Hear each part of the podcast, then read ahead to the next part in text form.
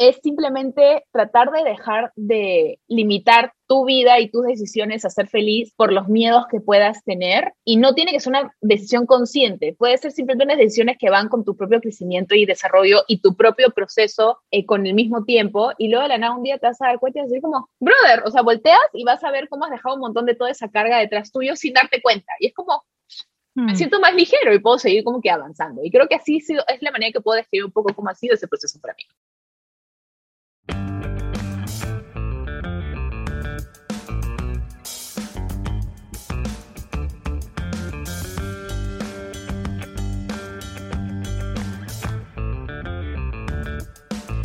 Soy Mónica Morriverón y esto es Despega Podcast, un espacio para tener conversaciones curiosas con mentes que piensan fuera de lo convencional, personas con proyectos de vida interesantes, profesionales que han apostado por lo que pocos se atreven. Vamos a entender el lado más humano detrás de esas ideas, emprendimientos y todo eso que hacen distinto al resto.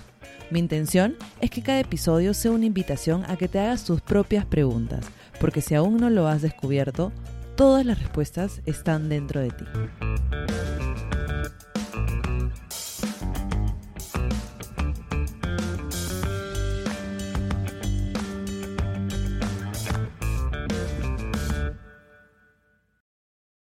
Hola, bienvenidos a Despega Podcast. Hoy estamos eh, con una invitada especial.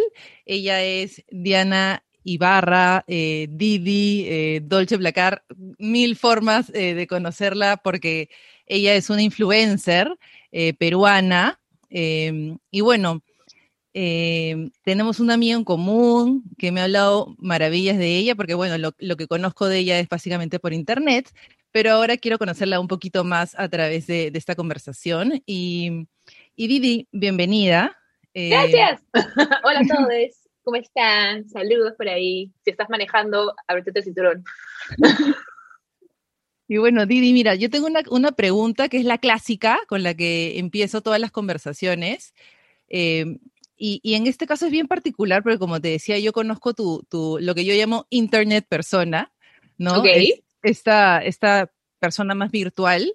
Em, y quiero preguntarte, no quién es Didi, quién es Dolce Placar, o digamos la figura más conocida por, por las redes, sino quién es Diana Ibarra. Raque. Diana Ibarra Raque.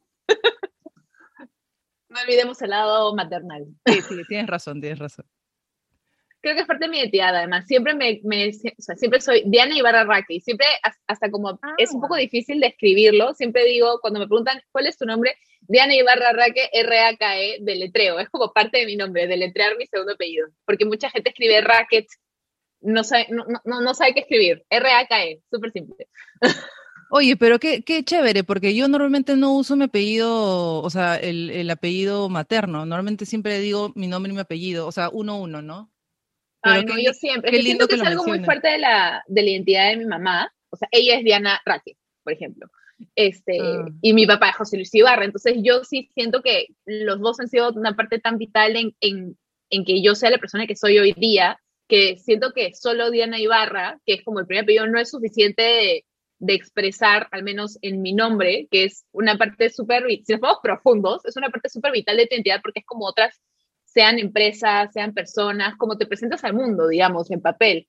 Entonces, siempre he dicho yo soy Diana Ibarra Raque, porque eso soy yo. Tienes razón. De hecho, ahora que, o sea, eh, cuando he leído tu nombre, de hecho, he visto, creo que siempre los pones todos, ¿no? En tu, en tu blog, en todo. Sí, sí, sí. Hasta cuando escribí mi libro, que puse Didi, puse Didi y barra Raque. y, y, por qué, ¿Y por qué tu respuesta va como bien definida tu papá y tu mamá? ¿Qué, qué, crees que trae ahí? Eh, honestamente, mis papás son, yo siempre digo que mis papás han sido parte vital de, de la persona que está parada hoy en día. Eh, son personas muy distintas, eh, pero los que, dos, los que los dos tienen en común es que yo siempre, siempre me han hecho creer que yo puedo lograrlo todo. Sea, siempre he estado ahí metiéndole gasolina, mi motivación. Si yo, por, yo de chiquita decía, quiero un día ser cantante de ópera, serás cantante de ópera. Yo quiero ser abogada, al día siguiente yo quiero ser psicóloga. Como que nunca tenía duda de todas las cosas que yo podía hacer. Y mis papás eh, siempre han estado ahí apoyándome en todo.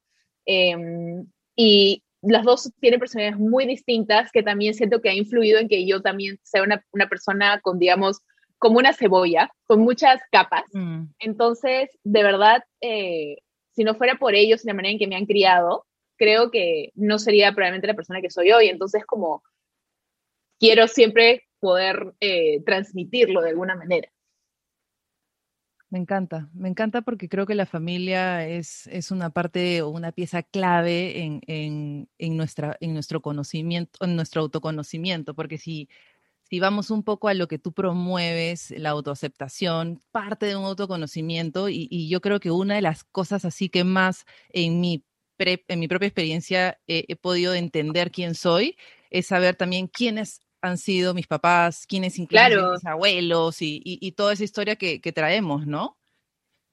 Sí, o sea, especialmente cuando has sido parte vital de, de quién eres, porque pueden haber personas que no han sido criadas por quienes han sido sus papás biológicos, pueden haber sido criadas por una tía, por padres adoptivos, por quienes sean, pero quienes han formado parte de, esa, de ese desarrollo son parte vital de las personas que son hoy en día. Entonces, creo que eso siempre lo llevamos con nosotros.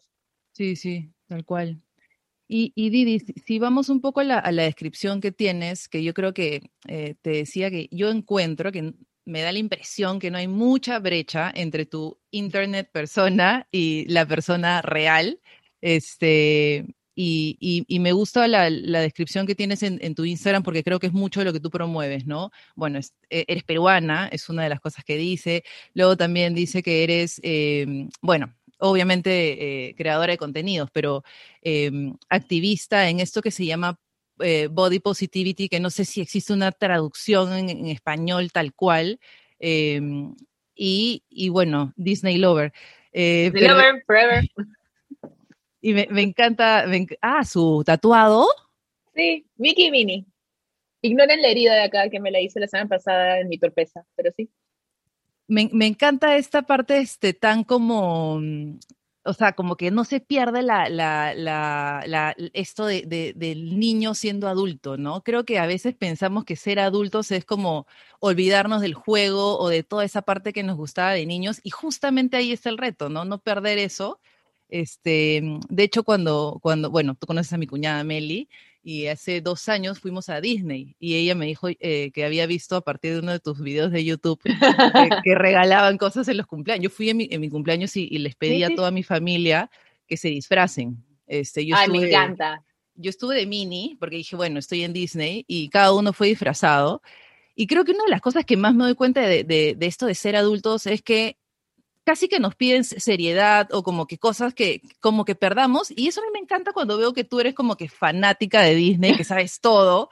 Y, y de hecho, ¿cómo, ¿cómo crees que eso se conecta hoy con tu, con tu infancia? Si es algo que desde chiquita te gustó o, o más, más bien ha sido más grande esa, esa, ese fanatismo desde que tengo memoria amo Disney. Ahora, yo no fui a Disney hasta relativamente grande, porque a mí la gente me dice, ay, fijo tú, ¿de dónde es que tenías dos meses? Y no sé qué. En verdad, yo he ido a Disney por primera vez cuando estaba en quinto de primaria y digamos que ahí eh, familiares o personas que ya conocía de mi edad o, menor, digamos, la mayoría ya habían ido a Disney, yo sola nunca, pero yo veía las películas, me encantaba y estaba entusiasmadísima y todo.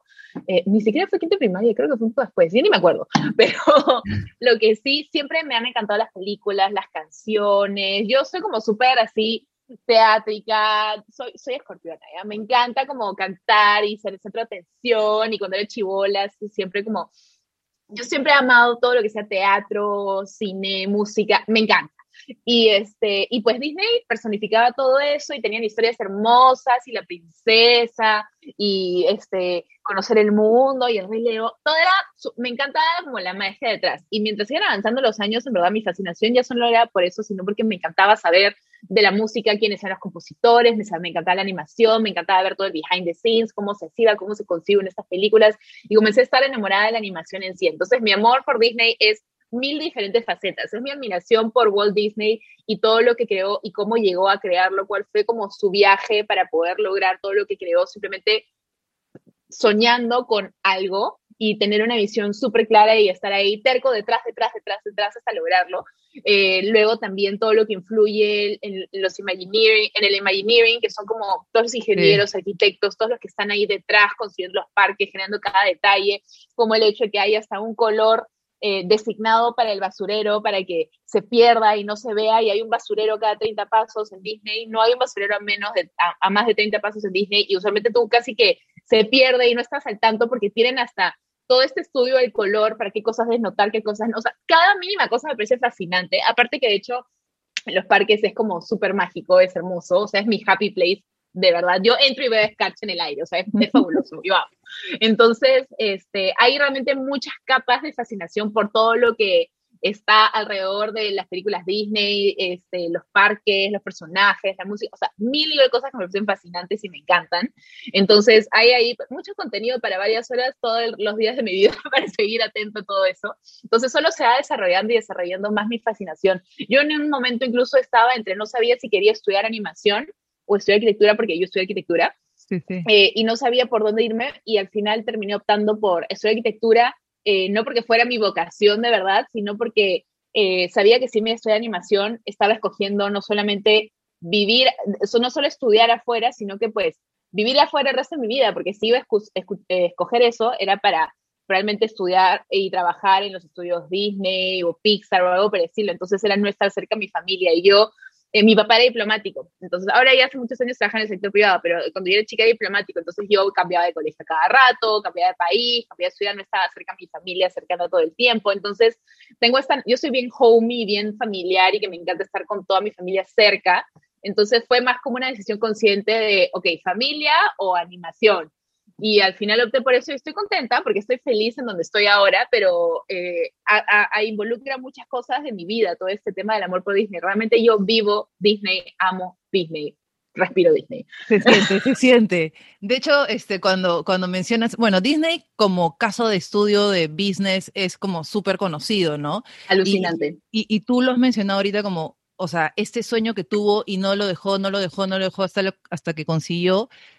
¿Crees que es un poco también como tú empezaste? O sea, eh, me parece que tu historia empieza con un poco de eh, confusión de qué seguía ya, o sea, yo estudié arquitectura, este, no sé qué hacer exactamente después y se te ocurre hacer, empezar todo esto de como un blog, ¿no? Y, empiezan a tomar diferentes formas y, creo que en el camino de más allá del canal de YouTube, eh, un Instagram, este, o, negocios en línea, lo que sea, como que hay una historia de mucha perseverancia y que keep eh, going. uno pensaría eso, pero honestamente yo en realidad empecé el blog cuando estaba en tesis de arquitectura, aún había terminado la carrera. Ah. Eh, y en realidad lo empecé como un hobby, o sea, no tuve la visión para nada de esta es mi nueva, este es mi nuevo camino y porque voy a decir, no, o sea, yo lo hice como un tema de estoy harta de este proyecto de M que no me sale porque la tesis la tuve que replantear 80 mil veces no me está saliendo esto, decidí tomarme un ciclo sabático de la tesis, terminar los cursos de otras facultades que me faltaban para terminar la carrera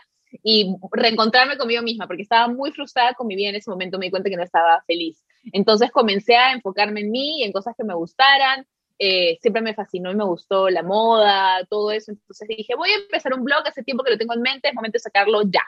Entonces lo saqué como un hobby totalmente, comencé, a, terminé con que era mi enamorado, este, hice un montón de cambios en como seis semanas y, este, y fui súper feliz, en verdad fue la decisión correcta.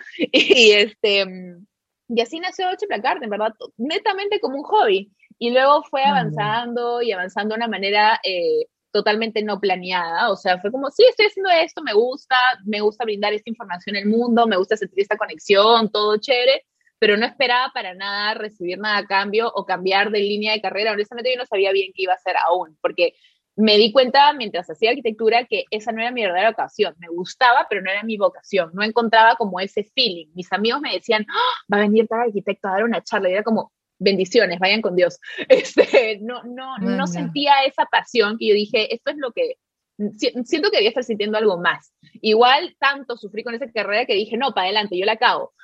y luego, mientras estaba avanzando esto, me di cuenta que estaba encontrando algo que, que me gustaba, que realmente me motivaba, que sí me inspiraba mucho más eh, gratificación de lo que sentía cuando hacía arquitectura. Entonces le seguí avanzando y poco a poco fue creciendo un poco más y luego a poco, a poco también me surgían oportunidades de trabajo, o sea, remuneradas con esto que era como un hobby, y era como, santo cielo, está muy bien, muy bien, vamos a ver cómo es esta cosa de aquí.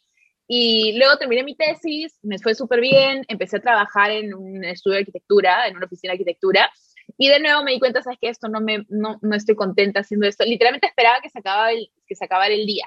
Y mm. honestamente había muchas oportunidades que estaban presentando con Deutsche Placard que no podía como darles tiempo o atención porque pues trabajaba de 9 a 6 al otro extremo de la ciudad. Y dije, mira, voy a intentar enfocarme solo en esto, ver qué pasa. Eh, y, y, ver, pues, o sea, por último, ¿qué es lo peor de todo? Que no funcione y bueno, pues vuelvo a trabajar en arquitectura y está, así de simple. Y le mencioné eso a mis papás, porque yo en ese momento todavía vivía en casa de mi mamá, y, y me dijeron, no solíamos que esto iba a suceder, eh, todo bien, pero si lo vas a hacer, lo vas a hacer bien, como que queremos ver, así cual Shark Tank, queremos ver un plan de acción, queremos ver presupuestos, queremos ver este, todo lo que, si esto lo hacer como un negocio, genial, pero enfócalo de esa manera, te damos un tiempo y preséntanos como todo. Entonces me metí un curso de administración súper básico, pero para entender un poquito más cómo funciona todo el tema de presupuestos, armar como mi plan de negocio literal, se los presenté con cual Shark Tank y me dijeron, sí, bendiciones, ok, todo se ve muy bien, este, hasta tal mes estamos a seguir pagando una propina, después tú ya estás en, en, en ti, o sea, creo que me dieron tres meses más como para ir acomodándome la historia, y a partir de eso, o sea, tú ya eres una adulta, o sea, ve para adelante. Y yo como, ya. Entonces así fue y por suerte ha seguido creciendo, ahora tengo un equipo, hago algo que realmente me apasiona y hasta los temas que he ido tocando han ido evolucionando, porque cuando empecé era netamente moda y belleza. Claro. Y ahora realmente eso no es que sea lo principal que transmito y comunico en mi plataforma. Como tú bien dices, más bien he tomado un rol como de activista y me encanta hablar de, de normalizar y conversar de temas que quizás no tienen eh, un lugar suficiente en el que se deberían hablar. Y creo que ese es mi enfoque principal ahorita con Dolce Black sin dejar de lado de compartir un poquito de mí, de mi estilo de vida, lo que me gusta, lo que me apasiona, y hacer ideas de looks y compartir esto también por ahí, hacer un reto gracioso, simplemente compartir un poquito de todo eso que me encanta, eh, sin dejar de lado, creo, el, el espectro principal que quiero comunicar. Sí, y creo que por ahí va el, vamos a decirle, e, el gancho, ¿no? Porque creo que lo que, lo que, lo que tú muestras en tus redes es una persona real. O sea, en medio de, de, de, no sé, pues de que la foto tiene que ser de esta forma, de otra forma, eh, tú tienes un mensaje eh, bien poderoso, ¿no? Que es eh, el tema de la aceptación, de la autoaceptación. Y, cuando yo te escucho y, mencionas esto de esta inconformidad mientras estudiabas y que, dijiste, bueno, me lanzo a esto, es, justamente escucharte, ¿no? Y creo que por ahí quizás está uno de los primeros pasos de, la autoaceptación, eh, o sea, escucharnos. Yo creo que en mi experiencia, em, el escucharme ha sido tratar, porque es un intento siempre, no, no, no es que la, la, tarea está terminada, de silenciar algunas voces internas que tengo, ¿no? De Ay, sí, exigencia, de perfección, ¿no? Entonces, es como si tú te zurraras y dijeras, ¿sabes qué? Este es mi cuerpo, esta soy yo, y, así me quiero, así me acepto. Entonces creo que hay un ejercicio de vulnerabilidad bien interesante el que tú haces, porque no cualquiera se para frente a una cámara y dice o muestra lo que tú haces. Y, eso creo que es potente, porque la vulnerabilidad conecta, ¿no? Creo que es mágico, tiene un poder este, de, conectarnos como seres humanos. Eh, entre mujeres quizás es un poquito más este, intenso por ahí, pero mm, pero quiero, quiero saber cómo así te animaste, o sea, de, cómo es que, llegas a, darte cuenta de, claro, la moda, este, no sé, los tips de, belleza y cosas son importantes, a todas nos gustan, ¿no? Pero de, cómo es que, descubres esta otra forma de comunicar. Honestamente, fue algo, de nuevo, así como el nacimiento de Chacar, fue sin planear, fue un proceso gradual. O sea, a través del mismo Dolce Blacar al comienzo, yo también fui poco a poco perdiendo miedos, eh, abriendo un poquito, bajando paredes. Este, yo al comienzo, o sea, yo em, siempre he luchado con muchos temas de inseguridades, bueno, como todos en la vida, he superado también un TCA de, de mis años de adolescencia y como tú sabes, aunque tú superas un TCA, no es que lo superas por completo, siempre de alguna manera lo llevas contigo y es una batalla de siempre. Y como dices, esa vocecita, o sea, esa vocecita que te dice no eres suficiente, eres una gorda, o mira eso de ahí, o mira eso de otro, esa vocecita siempre está un poco por ahí, solo que aprendes pues a bajarle el volumen. Y así hay miles de vocecitas que te dicen de todo, como no vas a lograr esto, o no a enfocarte en esto, o no, qué miedo, qué pasa si pasa esto, mejor haz esto otro. O sea, esas voces las tenemos todos, siempre hay en mil idiomas, en mil tonalidades, en, en mil acentos, en mil todo. Entonces, eh, fue simplemente yo ir creciendo a medida que también iba avanzando el tiempo y abriéndome un poquito y luego sentir la recepción, em, el cariño y como las buenas vibras de las personas cuando yo abría un poquito de mí que quizás me daba un poquito de miedo y luego decir como, ah, wow, pude hacer esto y mira, no, no, no, no salió el infierno, no salió Satanás y me dijo como que ya fue todo, este, no, no, no se cayó el edificio, o sea, la vida sigue, he podido como hacer eso que me da un poco de miedo y no solamente la vida sigue, sino que yo me siento bien, me siento liberada, me siento más fuerte, genial, y poco a poco ir haciéndolo un poquito más.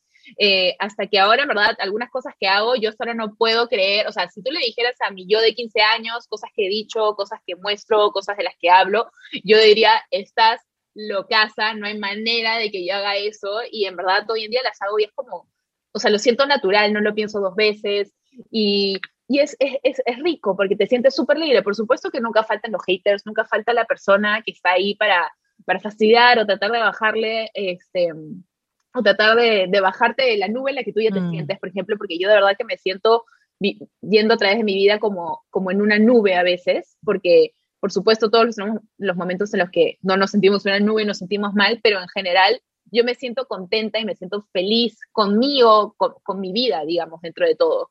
Entonces, me gusta enfocarme más en a lo agradecida que estoy por las cosas que, que tengo en mi vida, por las personas que tengo en mi vida, en lugar de enfocarme en desesperarme por, ya, pero a mí me gustaría también estar haciendo esto, o me comparo alguien más y mira cómo esta persona ya está en tal punto de su vida, o tiene tal cosa, o, o hace no sé qué. Este, sí, la vocecita está ahí, pero escojo enfocarme en esto otro y de verdad que cuando lo hago es por eso que me siento en mi nube, o sea, estoy tranquila. Y ya me olvidé cuál fue la pregunta inicial, pero continuando con un poquito con esto, con la relación. Sí, sí. Eh, ya, me acordé, ya, ya volví a mí. Em, es simplemente tratar de dejar de limitar tu vida y tus decisiones a ser feliz por los miedos que puedas tener. Y no tiene que ser una decisión consciente, puede ser simplemente unas decisiones que van con tu propio crecimiento y desarrollo y tu propio proceso eh, con el mismo tiempo y luego de la nada un día te vas a dar cuenta y decir como, brother, o sea, volteas y vas a ver cómo has dejado un montón de toda esa carga detrás tuyo sin darte cuenta. Y es como, me hmm. siento más ligero y puedo seguir como que avanzando. Y creo que así es la manera que puedo describir un poco cómo ha sido ese proceso para mí. Y, y, y, o sea, o sea sí, sí, creo que es natural en, tu caso, este, en algunos quizás es un poco más intencionado, ¿no? Como que quiero superar esto, mejorar esto, eh, pero más allá de las formas, finalmente sucede. Y, y, me ha gustado algo que dices como, o sea, hay haters y creo que es parte de la, de, de exponerte y estar en, en, en, redes sociales. Igual en la vida real, por decirlo así, no solo en la virtual, pasa, sí. ¿no? Este, y, me, y, y, me gusta la forma en la que tú la, la, lo, lo, ves, porque como que te, te, burlas, te ríes, como que pareciera que no te importa, pero yo me pregunto si realmente están así. O sea, me imagino que cuando te expones a, a poner un video, eh, subir algo como tu cuerpo, este, y las imperfecciones que son al final perfectas, como, como también a veces lo mencionas, va, va a venir hate, o sea, y, y, es casi inevitable, ¿no? Y... Ay, lo veo todos los días, hija. ¿Cómo lo manejas? O sea, yo me imagino que debe ser como, si ya esa, o sea, si ya esa voz interna cuesta manejarla, exponerte a la voz externa, porque a ver, somos seres sociales, o sea, importa, nos importa lo que diga la gente igual, o sea, no podemos estar como que tan, no, me surro, no me interesa, porque igual nos interesa. La, la idea es que te interese de ciertas personas y, y no de todo el mundo, ¿no? Pero cuando, cuando, cuando tienes esta vía virtual, por decir, sí, una vía virtual tan, tan expuesta, este, ¿cómo, ¿cómo lidias con esto? Yo creo que es importante tratar de separar dos cosas, porque una cosa es que realmente, o sea, nunca dejan de alguna manera de afectarte. Siempre, o sea, como tú dices, somos seres humanos. Por ejemplo, ayer justo estaba contestando un mensaje unos mensajes que creo que iba a compartir ahora. Pero una chica que me mandó, ¿dónde está? A ver, espérate. Mm, mm, mm. Ah, ya, pues una chica que en un story me pone, estás gorda, en el siguiente, estás muy obesa, en el siguiente, eres fea, en el siguiente, como cosas por el estilo. Y es como, en el primer segundo lo ves y es como, te da como un ah, adentro, porque siempre pasa, pero es un segundo y luego es como, ya, ok. Eh, primero pienso, pobre chica, porque debe ser lo que se dice ella a sí misma mirándose al espejo todos los días. Si es así dura conmigo, ¿cómo será con ella? Pero no es mi primer pensamiento, no es que yo lea y digo, ah, Madre Teresa de Calcuta, pobre mujer, todo estará bien, bendiciones para ti. No, lo primero que hago y siento es como, mm, de ahí ese segundo pasa y es como, ya, como que lo respiro y trato de sacar cosas como, bueno, ya, no puedo cambiar su opinión. El tema es, debo dejar que ella tenga ese poder sobre mí. Es como, mm. no, o sea, honestamente es así de fácil, de verdad, cuando llega un punto de tu vida que tú dices, yo soy el que le da el poder a las personas de si tienen ese poder sobre mí o no. Tú decides eso, o sea, netamente tú tienes el poder. Entonces es como decir, no, y luego pensar de manera fría y comenzar a pensar, en verdad, pobrecita, no quiero decir así, pero pobrecita babosa, que realmente su vida es más importante y la define su peso, su cuerpo, pobrecita chica, darle un poco de compasión de que cómo será de, de así de babosa con ella misma también. Quizás algún día lo pueda crecer o quizás necesita atención, Dios sabrá, pero lo que me repito es, lo que ella me está diciendo no se trata de mí, se trata de, ella. Son sus issues, no los míos. De nuevo te digo, no es lo primero que pienso apenas leo eso, porque de nuevo soy un ser humano, y sí me puede afectar un segundo, pero es algo pasajero y es repetirme misma como, no es conmigo, o sea, mm. ya está, seguir con mi vida, next. Sí, sí, además es este, o sea, finalmente son juicios muy personales, ¿no? O sea, que yo diga que eres tú de una forma es como yo veo el mundo, este, no necesariamente como tú eres, ¿no? Entonces creo que, que, lo has dicho o sea, bien, bien preciso. Claro, y... como tú dices, eso es percepción también. O sea, el hecho que ella me diga, eres gorda, yo me lo veo y en verdad, para mí que alguien me diga gorda, o sea, gorda para mí no es una palabra mala. O sea, gorda no es como, o sea, si alguien es gordo, es una palabra que es como que me diga, eres alta, eres baja, eres gorda, eres flaca eres rubia, eres castaña, no sé, o sea, es un tema descriptivo, pero yo sé que para esa persona gorda es el insulto. Entonces es como, lo veo y digo como, mm", aparte también porque por mi TCA y por mis inseguridades a lo largo de la vida, para mí siempre que me dijeran gorda cuando era más chica, era como una inseguridad, era un insulto, era algo que era que, que me hacía inferior a otros, digamos. Entonces esa parte de mí que todavía existe, como le afecta ese breve segundo, pero cuando yo pienso con cabeza fría, me dice, ya, pues es gorda, ok, en su cabeza soy gorda. Y, o sea, ¿Qué tiene de malo?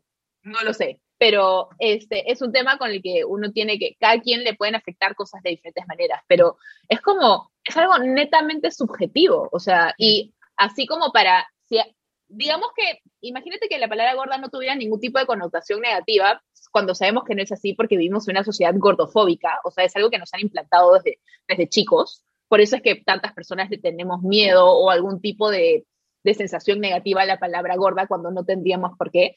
Ya, imagínate que no tuviera ninguna connotación negativa.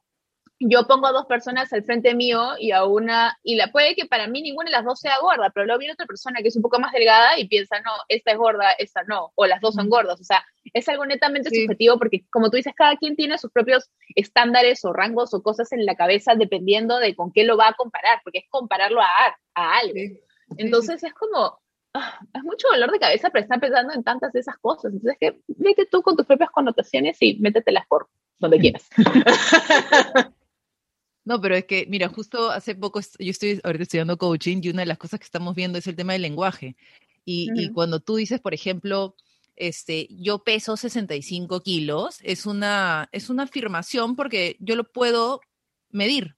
Ahora, que yo te diga soy gorda, ¿gorda para quién? O, o sea, gorda si me comparo, eh, gorda si, o sea, es, lo segundo es más un, una, una declaración que al final crea mi mundo, o sea, es como yo me estoy percibiendo a mí misma, ¿no? Entonces... Y es un punto de vista, exacto, no es un Exacto. Ahí va la diferencia, ¿no? Este, Y bueno, tú has mencionado este tema de la relación con, con, con la comida, que finalmente es, o sea, los trastornos alimenticios es una forma de relacionarnos con la comida. Y Totalmente, surgen por la relación de la, a la comida. Y, creo que todos al final este, tenemos una relación con la comida, o sea, puede ser una relación sana, puede ser una relación tóxica, puede ser una relación como hasta una relación con alguien, ¿no? Este, y creo que esto, esto tú lo, lo, abordaste en, en, una época que es compleja como la adolescencia. Y también creo que has, al, o sea, el poder superarlo y, verlo como algo que, que no sé, que, también ha sido una forma de crecer como persona, ¿no? Porque me imagino que es una etapa en la que tú necesitas mucho soporte, eh, más allá médico, sino también eh, emocional, porque para mí el tema de la alimentación, desde mi experiencia, si bien es una acción, comer, este, tiene mucho componente emocional.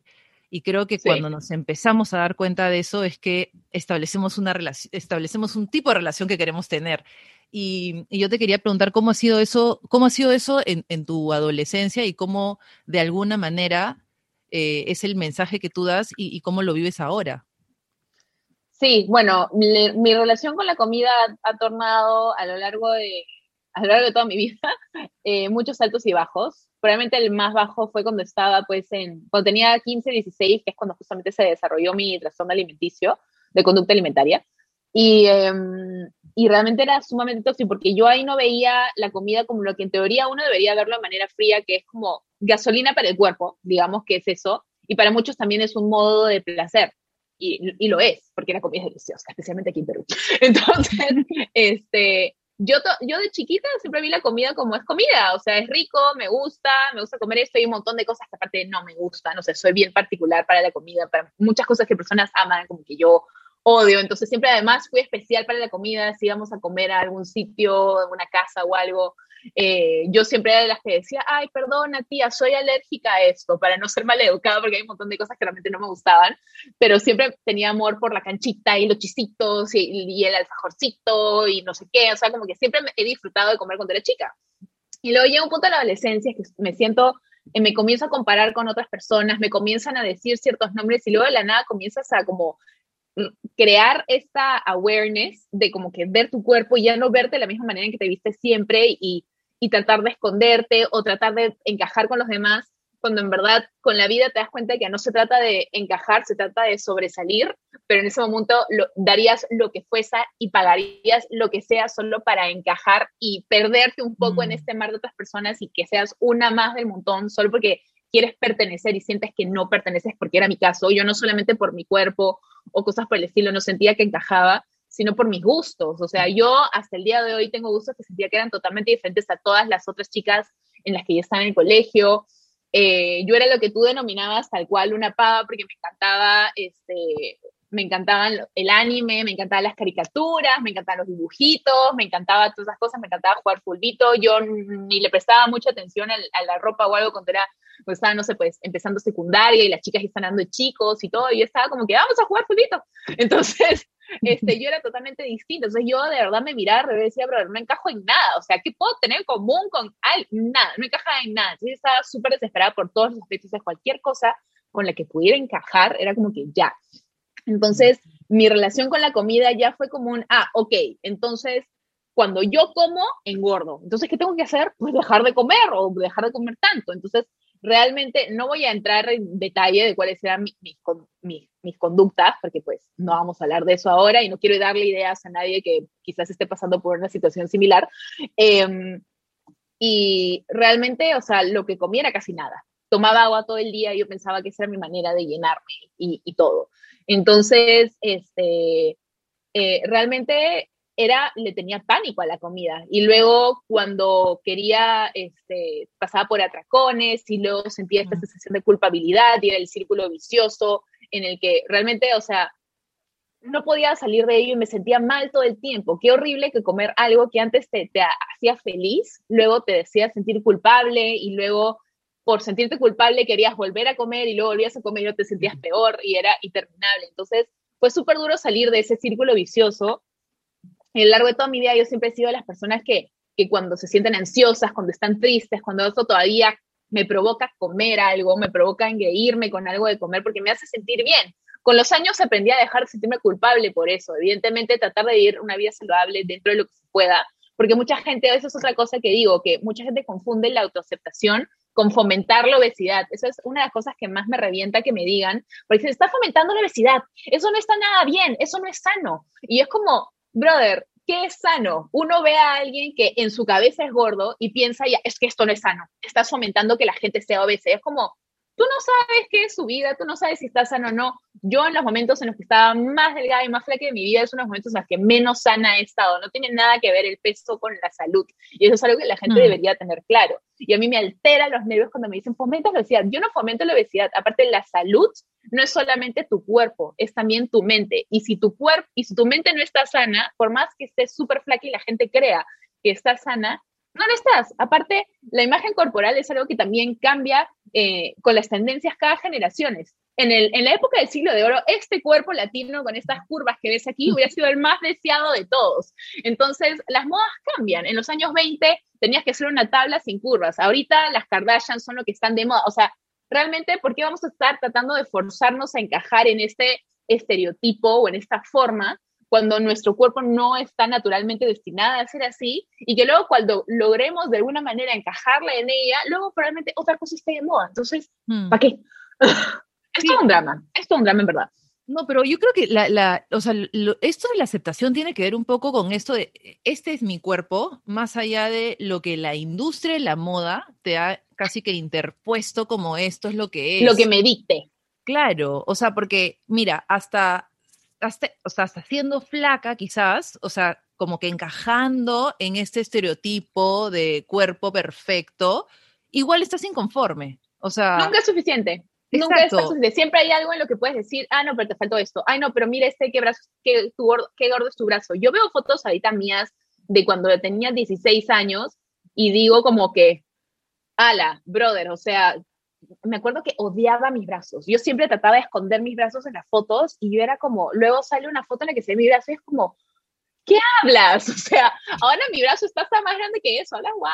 Entonces yo era como que, de verdad que te juro, yo veía esas fotos y es como, ¿cómo me podía? Yo en ese momento me veía 50 veces del tamaño del que en realidad estaba en esa foto. Es como tú te ves, es con los ojos con los que te ves. Y cuando sientes tanto odio, tanta presión, tanta culpa, te ves de esa manera. Entonces es, es netamente eso. Y es como, brother, ¿cómo puedo, o sea, eso es lo que yo digo. Uno, cuando viene alguien que tú quieres y te dice, oye, tengo este problema, o estoy pasando por esto, o que la fregué, mira esto que he hecho, tú eres compasivo, eres paciente, eres amoroso, eres supportive, y les dices como, mira todo lo que has hecho, mira lo bien que estás, mira esto, mira esto, tú eres una gran persona, y eres como lo máximo. Y luego esa persona se va y tú te miras al espejo y eres un hijo de tu madre contigo mismo. Y es como, no, pues, eso que le, esa compasión que le das a alguien más, tenla también a ti, dante un poquito de amor. Y yo sé que muchas personas me dicen, ya, pero ¿cómo hago eso? Y sí, efectivamente no es que pase de la noche a la mañana, pero puedes empezar con pequeños, pequeños ejercicios, poco a poco. algo que, por ejemplo, yo recomiendo siempre porque muchas, muchas chicas o chicos, chiques me escriben por redes y me preguntan eso, y les digo, mira, honestamente, algo que pueden empezar haciendo es cuando se miran al espejo, sí, por supuesto van a saltar las cosas que no les gusta a ustedes, pero enfóquense en una, una que sí les guste. Por más que no sea su cuerpo, si es su pelo, su nariz, su ceja, el color de sus ojos, que tengan este diente un poco no sé qué, lo que sea, la forma de sus orejas, lo que ustedes digan, enfóquense en una cosa que les gusta de lo que ven en el espejo y digan como que, sí, qué linda es, me encanta. Y te quedas enfocando en eso un montón de rato. Y luego al día siguiente, voy a enfocarte en una, enfócate en dos. Y te juro que de acá en un cierto tiempo, las cosas que ya no te gustan, eh, oye, ¿verdad? ¿Qué era lo que no me gustaba antes? Porque las dejas de ver. Es un, tema mm. netamente emocional. Netamente emocional. Sí, sí, sí. Totalmente de acuerdo. Eh, y, es esto que tú dices de cómo a veces podemos con otros ser tan compasivos y con nosotros ser los más macheteros y duros, pucha, lo, he sentido. Este, sí, sacas el hacha contigo, es como... Sí, y, y, y, es este, y yo a veces me cuestiono de dónde viene esta voz, porque a mí no es que alguien me haya dicho, tienes que ser así, haz esto, es como si fuese algo que creo que muchas, este, recibimos muchos mensajes externos, o sea, del mundo afuera, que, que te condiciona eso. Y mira, a mí me cuesta un montón este, silenciar mi voz de, de, la perfeccionista, la exigente. Estoy en ese camino. Y una de las cosas que me doy cuenta es que nunca voy a dejar de ser esa persona. O sea, Nunca voy a dejar de ser perfeccionista, es, parte de mí, sino que tengo que saber en qué momentos quizás me conviene ser un poquito más así, en qué momentos no. Y, justo cuando tú mencionas esto del cuerpo, este, sí, o sea, creo que hay que también hacer este ejercicio de vernos al espejo y, así como estemos, con, las cosas que no nos gustan, empezar a decir, esto soy y, así, y así me, así me quiero, porque creo que ese ejercicio, mientras más lo repetimos, mientras más lo, lo no sé, lo vamos haciendo consciente, en un momento llegas a creértelo, o sea, Exacto. Es como, y, un momento, y por eso es, importante que leemos estas cosas, pues, bebé. O sea, por eso, porque el problema era cuando yo tenía 16 años, yo pensé que yo era la única que pensaba así y que se, se, se, sentía que no era suficiente y que tenía estas inseguridades. Y luego, años más tarde, me doy cuenta que todo el mundo se sentía exactamente igual, pero no lo hablaban porque les daba vergüenza, porque decían que van a pensar. Y por eso es que es importante que lo hablemos, porque para que las personas que estén pasando por esto vean que es normal y que no tienes que avergonzarte. Todos lo pasamos, solo que no dejes que esto defina tu vida. Es por eso que es importante que hablemos de estas cosas y por eso me parecía tan importante hablarlos en redes sociales, especialmente hoy con redes sociales, que estos 80 mil filtros, que existe el Photoshop, que pones, en realidad uno en las redes sociales pone lo que quiere poner, o sea, hay muchas cosas que no salen y eh, entonces, es importante que también las personas que están, están en redes y que consumen redes sociales entiendan que, ok, sí, mírame, acá estoy fabulous, mi pelo, el maquillaje, como salen en las películas y lo que la, la sociedad dicta que está bien. Y está bien ponerte maquillaje, no significa que yo, ¿sabes qué? Voy a hacer eh, mi, ¿cómo se llama? Voy a, voy a hacer mi propia como, este, ay, se me da la palabra, cuando protesta, ahí está, mi propia protesta y nunca voy a usar maquillaje y no me voy a afeitar y nunca voy a usar, si no quiero hacer, genial. Pero si lo quieres hacer también, genial. La idea es que simplemente lo hagas por ti, no por alguien más, no, poder, no por encajar en algo que te dicta la sociedad o por querer impresionar al otro. Lo que tú hagas y por cómo quieras verte o sentirte, hazlo por ti mismo, no por absolutamente nadie más. Y es importante que eso lo tengamos claro. Y por eso es que es importante que conversemos de esto, porque si no, la gente va a pensar que estos filtros es normal, la gente va a pensar que el hecho de de que yo salga de esta manera, oye, mira la cinturita de Didi, no sé qué, sí, mi cinturita se ve regia y todo, o mi panza se puede ver más plana en este ángulo, pero también todo es ángulo, todo es luz, yo ya conozco este lado, y por eso que así como muestro mis fotos fábiles en la playa, que me encanta compartirlo, también es importante que cuando me siento y todo vean, oye, mi panza también se ve así, o mi celulitis también se ve así, o mírame acá súper fabulosa, todo lo que quieras, pero acá abajo estoy con mi mantita regia, yo, mi cuarto está desordenado, o sea, la vida es real, la vida es real hay que mostrar, sí, uno muestra lo que quiere, pero es también genial poder mostrar todo lo otro, porque la vida está compuesta de muchas cosas.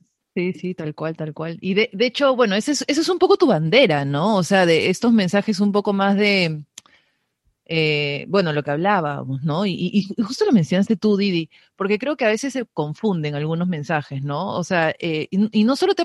Yo, leí una noticia de una chica que, también tiene esta onda de, protestar o de ser activista social, eh, virtual, perdón, em, y, dando estos mensajes del cuerpo, y se le acusaba mucho, creo que era Argentina, leí una noticia hace un tiempo, y era se le acusaba mucho de hacer como una oda a la gordura, ¿no? Como si, si la gente, y creo que ahí es, es un tema bien particular y tú ya lo has mencionado, ¿no? Porque puede ser un tema médico, pero también puede ser un, tema emocional. Entonces, es bien, o sea, tenemos que tocar esos temas con mucho cuidado. Es bien complejo. Sí, y, creo y uno no sabe lo que puede estar pasando en la vida de alguien y qué doctores está viendo y qué cosas tiene ahí, porque dice, eres una gorda obesa, todo está mal en ti, anda, corre, haz un poquito de cardio, nadie quiere ver eso. Y es como, esta persona en verdad está súper sana y tiene algún tipo de condición, no sé, hipertiroidismo, tiene lo que sea y es como realmente dentro de todo está súper sana, pero su cuerpo no va a dejar de verse así. Y la sociedad le dice que ella está fomentando algo negativo y que ella no, ella no debería estar en la sociedad y que tiene que cambiar para encajar porque lo que está haciendo no está bien. Es como,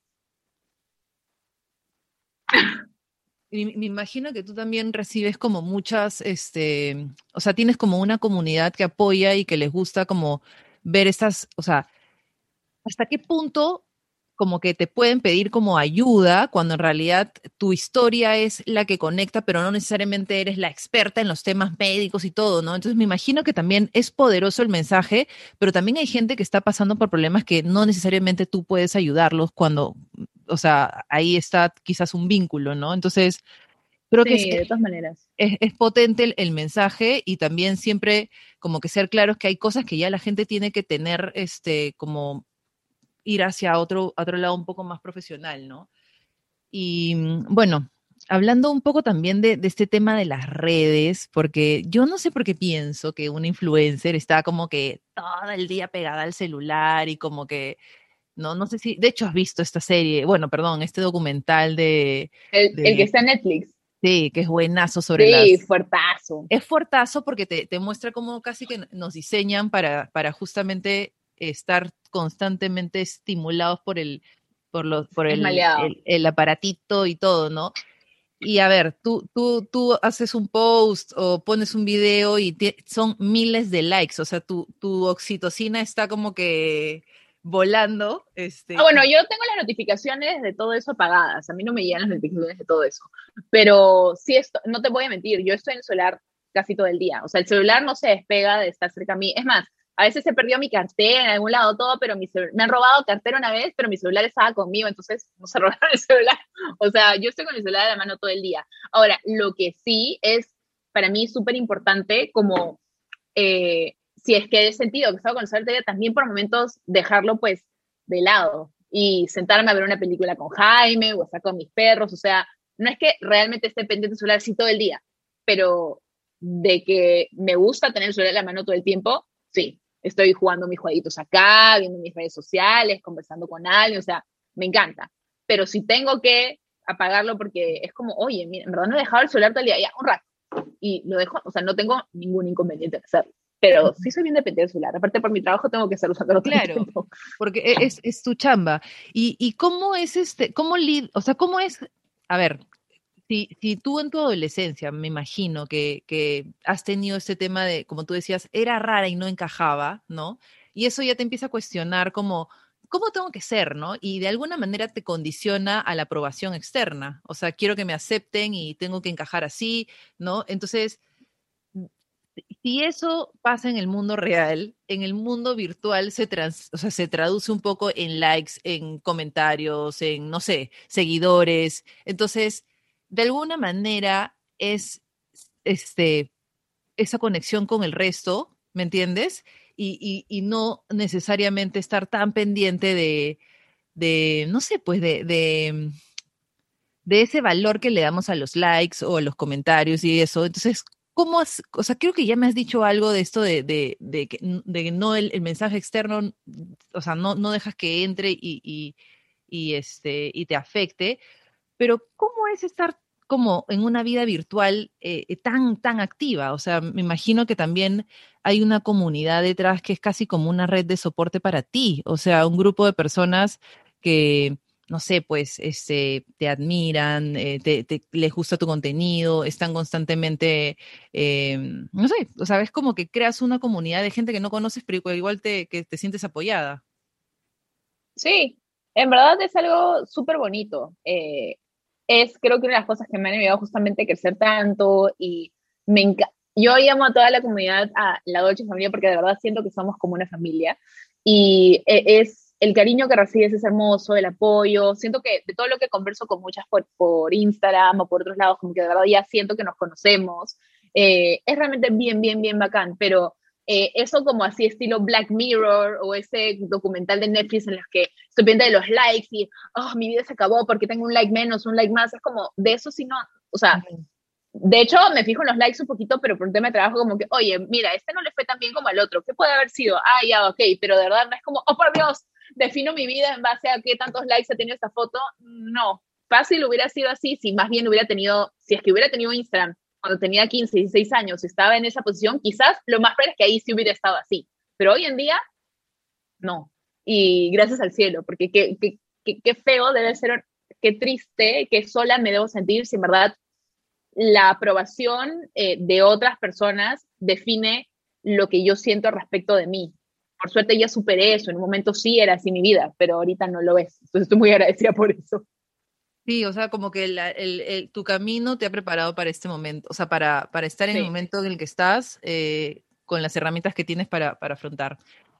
Y bueno. Yo creo que me ha dado un poco con las experiencias de vida, como dices. Entonces, por eso me parece muy fuerte, realmente, eh, si, si mi, yo veo que realmente esto afecta, si yo tuviera una hija de 15, 16 años ahorita, por ejemplo, hasta un poquito menos, porque creo que ahora pues las chicas desde antes. Yo jugaba con Barbies y ahora ya veo a las chicas maquilladas, peinadas y que parecen como que si tuvieran 30 años, pero eh, imagínate, ya si yo tuve una hija que estuviera dentro de esta edad y veo que realmente le está afectando de esta manera las redes sociales, está comparando estas otras personas y todo, como que yo le diría, como que ya sabes que time out, o sea, esto no es real, esto no es así, y sabes que déjame tener el celular un tiempo y ya no sé, anda a ver una película Disney, anda a jugar al parque, anda a algo, olvídate del celular por un momento porque en verdad esto no está haciéndote bien.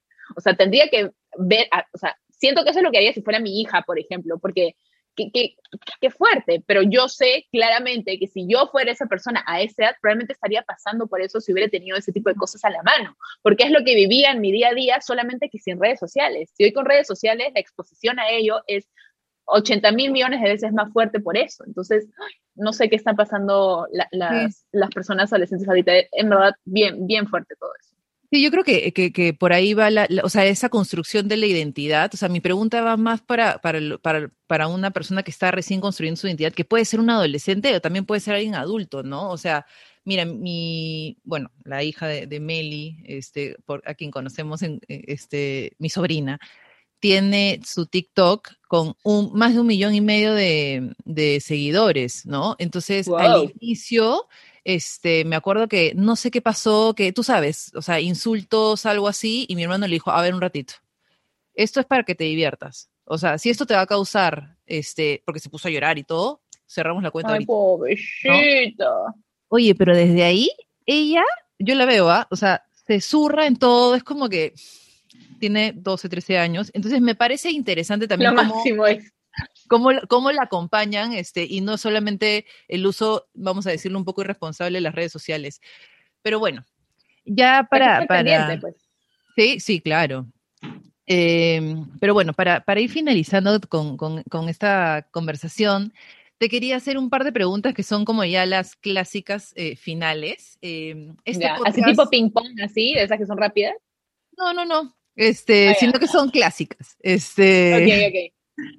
Una, eh, bueno, tiene relación con el nombre, ¿ya? Porque despega, em, hay un significado que es, que es como si te despegaras, ¿no? Como si sales eh, de, de, algo. Entonces. y de eh, paso despegas también. Sí, justo. me gusta. No había pensado eso. Son significados que en realidad se, se relacionan mucho, pero, pero vamos a empezar por este que te despegas de algo y quisiera saber de qué creencia te has tenido que despegar para poder como, vamos a decir, evolucionar, estar en un mejor momento? Eh, que mi valor lo dictan otras personas. Sí, creo que ese es el principal. ¿Y, te acuerdas desde cuándo tienes esa, o sea, cuándo empezó esa creencia? No te puedo decir el día exacto, pero, claro, pero... sé que era luego de haber empezado este, este, este proyecto de Dolce Placar y fue, no sé, ah. hace algunos años. Debe haber sido no sé, pero fue después de arrancar eso, porque al comienzo también sí tenía esa noción de que, ay, pero la gente le gustará lo que vea, no le da like, le da like, o sea, sí, sí tenía esas ideas en la ah. cabeza un poquito al comienzo. Entonces, en verdad, con los años, no sé, no sé si es más, no quiero decir que soy la persona más madura del mundo tampoco, pero no sé si es madurez, no sé si es crecimiento, no sé si es la vida, no sé qué es, pero ya desde hace unos años siempre un día me di cuenta como, brother, lo que esta persona piense no, no, no me define, Mm. Entonces, sí. O sea, yo te preguntaba más por la, por la, o sea, por la creencia que era, eh, o sea, que si en algún momento, te, o sea, no, no el día, ¿no? Si, si esto fue desde chica, o sea, que sí me define lo que, lo que dice el otro, ¿me entiendes? O sea, porque tú cambiaste la no, pero la, sí, porque no es que la, la, tuve siempre, pero la desarrollé en la adolescencia y creo que me acompañó de una manera subconsciente mucho tiempo porque siempre tenía esta necesidad de eh, de validación de alguna manera, que mis amigos me validan de alguna manera, que, que me digan, no, si Diana es mi amiga, Diana la quiero, o sea, el hecho de que ellos dijeran que me querían, entonces, ay, ay, ya, entonces todo está bien. O mis profesores, ya, no, si tu proyecto está bien, ah, sí, entonces ya, ok. O sea, como que yo no podía decir, bueno, ya, quizás a ti no te, o sea, quizás a ti no te gusta, pero a mí me gusta, o algo por el estilo. O sea, siempre de alguna manera se ha manifestado eso. No te digo que dictaba mi vida, pero de muchas maneras me di cuenta que se manifestaba. Hasta que un día me di cuenta de cómo esto había tejido toda una red de inseguridades en muchos aspectos de mi vida. Y fue como, cuando me di cuenta que ya no la tenía, fue como, oye, ¿verdad que esto para mí antes era así, no? Pero estaba en otra. Claro. Es como, es justo ese, bueno, no sé si tiene que ver con la segunda, que es o sea, hay un momento en el que un viaje, cualquiera que sea, tiene como un antes, un durante y un después, ¿no? O sea, no sé, imagínate un viaje que planificas y ya cuando se da, el despegue, digamos que es una parte de ese viaje, ¿no? Que puede ser como que yo lo interpreto como ese momento en el que las cosas empiezan a pasar y como que ya no, ya no miras mucho hacia atrás porque todo esto está como que yendo bien. Eh, yendo bien con los altos y bajos, no es que todo sea perfecto, no es que la vida sea rosa como tú misma lo dices, ¿no? Pero ¿cuál ha sido ese, ese, ese momento que tú has sentido en tu vida de como despegue? Sabes que no estoy muy segura, em, pero siento que he tenido muchos despegues a lo largo de la vida también. Sí. Porque como he tenido muchos momentos en los que también he sentido que he vuelto a caer, y usualmente esos despegues, justamente, cuando uno siente que ya está en el hoyo, es que justamente siento que he tenido los despegues más fuertes, que tienen sentido, porque si despegas es porque también estás súper abajo. Solo que nunca lo había asociado de esa manera. Yo siempre, mi mamá me decía, yo siempre lo he visto como que es como cada vez que alguien dudaba de ti o cada vez que alguien es, o que tú te sentías muy, muy abajo, era como si te hubieran puesto un rocoto en el poto. Y era como mis ganas de decirle como, no, yo sí, F you. Entonces, siento que he tenido varios despegues, porque también la vida no es una cosa plana, la vida es algo que constantemente está así. Entonces, no te puedo mencionar uno ahorita, pero sí han habido muchos momentos de mi vida en los que he sentido una sensación así. Bueno, está, e, está bien, no, no, hay una respuesta única ni, ni, ni, ni, nada, pero este, me, ha gustado, me ha gustado un montón conversar. Este, obviamente hay cosas que, que uno puede intuir en, en, los videos, en los posts, eh, pero, pero me quedo un poco con, con cómo me describió Meli. Este, te describió como es demasiado linda, la vas y te vas a dar cuenta cuando la conozcas. ¡Ay! Este, tiene una energía súper, súper linda y, y, eso es lo que he sentido en esta conversación. Así que mil gracias. Este, ha sido lindo conocerte. Igualmente, Moni, muchas gracias por la invitación. Sorry por la demora, me demoré un poquito en conectarme. este, y nada, mira, ha sido lindo conversar. Eh, me parece lindo que tengas esta plataforma para conversar de todo este tipo de cosas que es necesario que se hablen. Y pues nada, espero ya nos veamos pronto en persona. El día que estemos vacunadas. Mil gracias, Didi. A ti. Un abrazo.